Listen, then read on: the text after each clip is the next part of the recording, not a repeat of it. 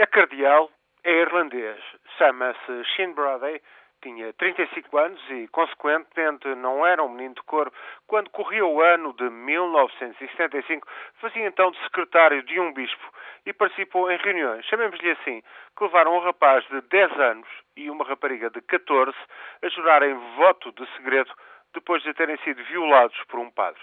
Padre esse Braden Smith, seu nome, que anos a fio, mais de 40 anos a fio, abusou de menores sob o manto de silêncio e conivências da Igreja Católica, até então morrer na cadeia depois de admitir dezenas de violações.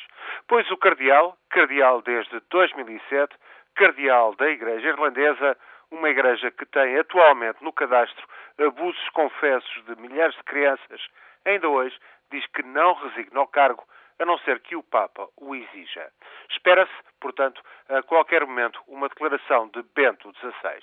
O Papa, por sua vez, assolado por uma vaga cada vez mais vergonhosa de denúncias de abusos de crianças, a começar pela sua Alemanha natal, mas sujando também a Holanda, a Espanha, a Itália, a Áustria, a Holanda, o Brasil, já denunciou os abusos e violações sexuais por parte de clérigos católicos. Pecado sem perdão declara ao Papa. Mas afora pedidos vagos de perdão, temos notícia há uma década sucessiva de escândalos sexuais, a começar nos Estados Unidos, que levaram dioceses ao descrédito e à bancarrota depois da revelação de milhares de casos de abusos.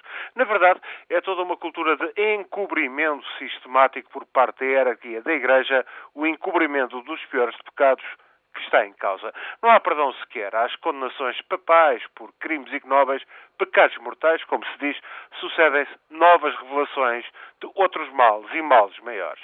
E o crime, sobretudo a prova de encobrimento por parte da hierarquia, essa persiste ainda e sempre. Lembre-se e lê-se no Evangelho segundo Mateus isto que se segue e que o próprio Bento XVI já lembrou.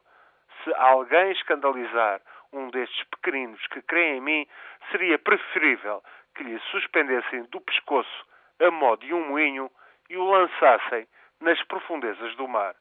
Só que sofismas, encobrimentos e evasivas afogam o Evangelho nestes tempos que correm. Lá do fundo do mar oceano, já sem perdão a moral de uma igreja que se escusa a assumir o pior dos crimes.